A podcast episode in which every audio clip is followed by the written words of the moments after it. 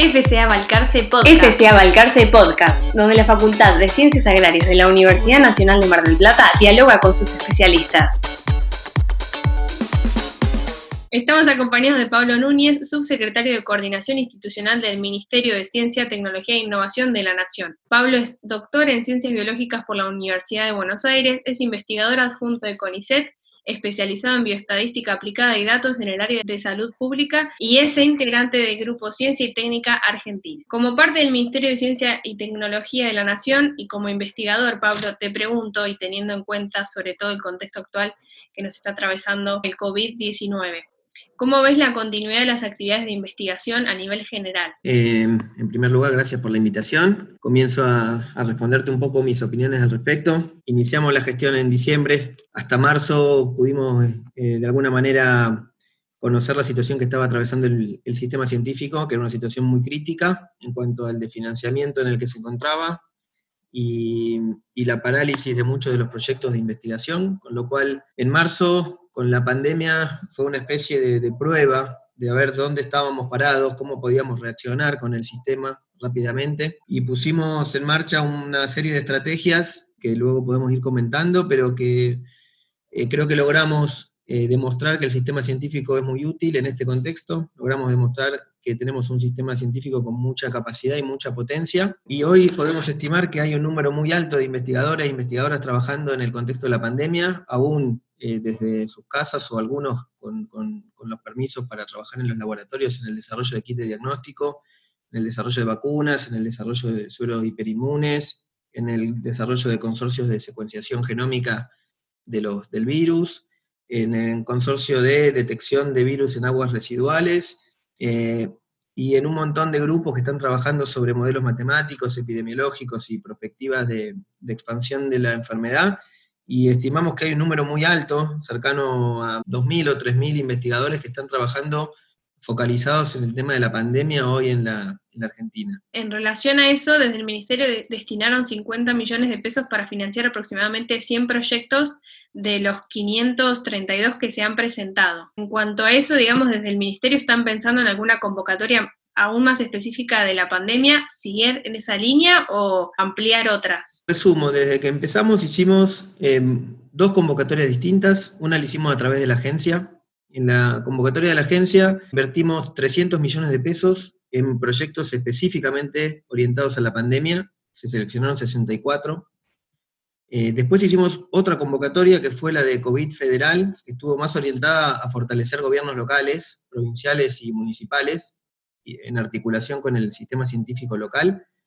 Y ahí invertimos 100 millones de pesos y financiamos 137 eh, proyectos que estaban justamente destinados, creo que es la que vos haces mención, a proyectos que logren articular las capacidades científicas locales de un municipio, de una jurisdicción, y que eso esté integrado con una demanda de la provincia o del gobierno municipal en fortalecer sus capacidades en base al conocimiento, desarrollo de tecnología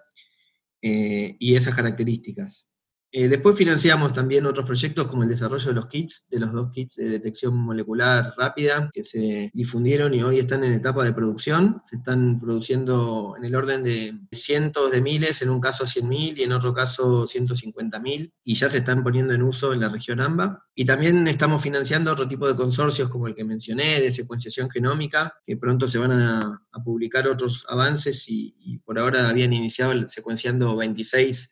genomas virales en pacientes y otro tipo de proyectos más específicos, pero pudimos poner el ojo en algunas cuestiones que nos parecían importantes financiar urgente, como el desarrollo de los kits, incluido el, de, el kit serológico, el de COVID-AR, que desarrolló la doctora Gamarnik, y los otros dos kits de detección, en un tiempo récord los pudimos poner en funcionamiento en casi 45 días y también eh, financiamos a través de la convocatoria eh, otras cosas quizás más amplias que no logramos identificar rápidamente y que justamente la convocatoria sirvió para, eso, ¿no? para identificar potencialidades que tenía el sistema, eh, financiarlas y estamos en el desarrollo de un montón de, de nuevas estrategias a partir de estos proyectos. Perfecto. La pregunta siguiente, que era en virtud de esto de la pandemia de las necesidades detectadas, si hubo una reestructuración en las líneas prioritarias o temáticas que se consideran estratégicas en cuanto a investigación. Sí, ahí eh, tratamos de reaccionar rápido, eh, porque a veces las convocatorias llevan su tiempo y a veces hay que actuar un poco más rápido y por eso en marzo hicimos varias reuniones eh, con diferentes instituciones y actores para lograr identificar las demandas más urgentes, que en este caso eran las de diagnóstico, y otras eh, y pusimos un poco la emergencia y la urgencia en, ese tipo de proyectos que luego de 40 días están dando buenos resultados. Eh, también se incluyen otro tipo de desarrollos que aún no están terminados, pero que eran igualmente necesarios y nos permitió por eso en, la primera etapa eh, financiar con mayor decisión y urgencia algunos proyectos que eran, que eran muy importantes y también en una segunda etapa lanzar las dos convocatorias para dar también margen a que surjan otros desarrollos que seguramente no, pudimos identificar rápidamente. Y en cuanto, y esto toca por ser parte de la Facultad de Ciencias Agrarias, y en cuanto a las investigaciones relacionadas a los agroalimentos, ¿ha habido alguna reestructuración? ¿Están financiando ciertos determinados proyectos relacionados también al COVID? Por ejemplo, sí, en, en la convocatoria de COVID federal hubo más de 17 proyectos que presentó el INTA eh, como institución, que se presentaron desde el INTA en diferentes lugares del país Muchos estaban relacionados ¿sí? con alguna instancia de producción agroalimentaria o, aspectos relacionados. Algunos, no me acuerdo todos, pero algunos estaban relacionados con optimizar procesos de producción y comercialización con algunas herramientas en este contexto de cuarentena y, de pandemia que, que, dificultan tanto la comercialización, la producción y el abastecimiento de alimentos, que sabemos que es un problema que actualmente también tiene la población, no solamente los productores, sino también la sociedad que necesita eh, adquirirlos y algunos proyectos pasaron por ahí. Eh, también hubo muchos de diagnóstico que se aplicaron en, el INTA o en el sector agropecuario que tiene también capacidades para el desarrollo de vacunas o elementos de diagnóstico. Algunos proyectos en el INTA Castelar están en esa línea y, hubo varios proyectos financiados y están siendo, fueron seleccionados con estos criterios. Y en cuanto al rol de las universidades sobre los proyectos de investigación que han presentado, ¿tenés alguna estadística de eso? Y en general, eh, como, como, conversamos al principio, hay, hay, un sistema que es absolutamente imposible de eh, fraccionar. El CONICET, la universidad y los organismos de ciencia y técnica, incluyendo el INTA, el INTI, la Comisión de Energía Atómica, Actividades Espaciales, son un sistema que es indisoluble. O sea, muchos investigadores de CONICET trabajan en el marco de la universidad como lugar de trabajo, en el marco del INTA, y muchas veces existe, como en el caso de Balcarce, una unidad integrada donde hay es eso, ¿no? Una unidad integrada. Todas las instituciones forman parte del mismo sistema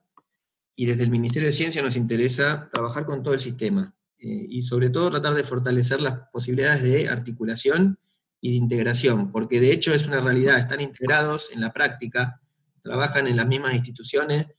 tienen proyectos en común y en algunos casos tienen proyectos que son que es muy importante complementar. El INTA muchas veces tiene una capacidad complementaria a la de la universidad, si es que no trabajan en el mismo lugar, a veces, por eso te digo, trabaja la misma gente en el mismo lugar, por lo tanto dividir eso es absolutamente imposible. Y en el caso de que trabajen en lugares distintos, eh, las capacidades son totalmente complementarias. Eh, un aporte de un investigador, investigadora del CONICET es absolutamente complementario a una capacidad que tenga el INTA, y eso es lo que tenemos que lograr eh, financiar para trabajar en conjunto. CONICET, organismos y universidades son absolutamente el mismo sistema, y las universidades estuvieron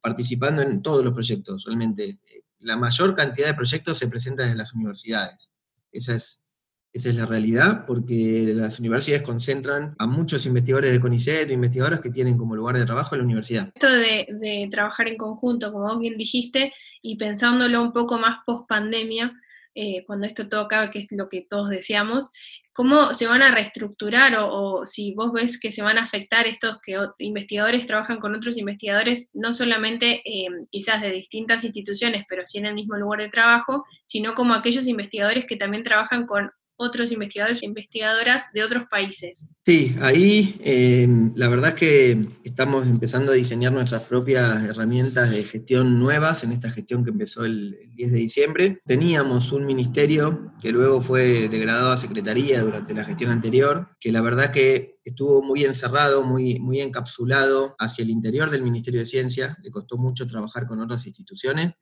le costó mucho trabajar con eh, las universidades, le costó mucho trabajar con, provincias,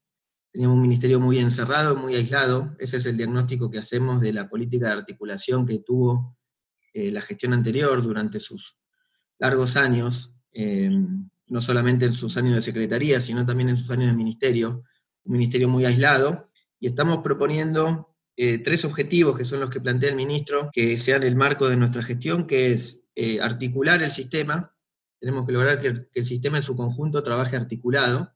Esto quiere decir lo que te mencionaba, con ISET, universidades, organismos, e inclusive eh, entidades gubernamentales, organismos públicos, provincias, municipios. Todo eso tiene que estar eh, transversalmente articulado para eh, lograr trabajar en conjunto. Necesitamos federalizar el sistema, porque la verdad que las inequidades y asimetrías en la distribución en, en las provincias es muy grande,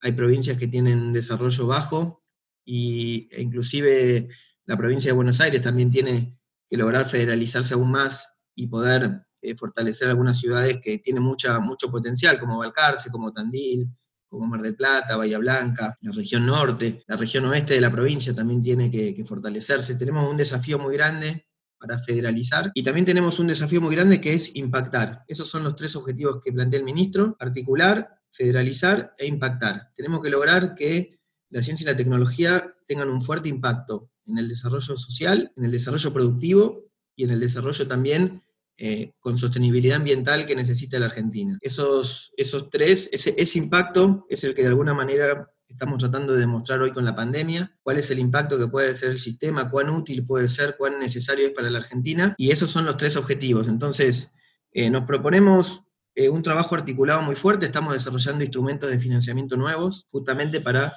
eh, fortalecer el trabajo conjunto de las, de, de instituciones, que vamos a estar comunicando pronto, en las próximas semanas. Hay una instancia que es el CICIT, que es el Consejo Interinstitucional, que es un consejo que se reúne todos los meses, donde participan todas las instituciones y organismos científicos, incluyendo el CIN y las universidades.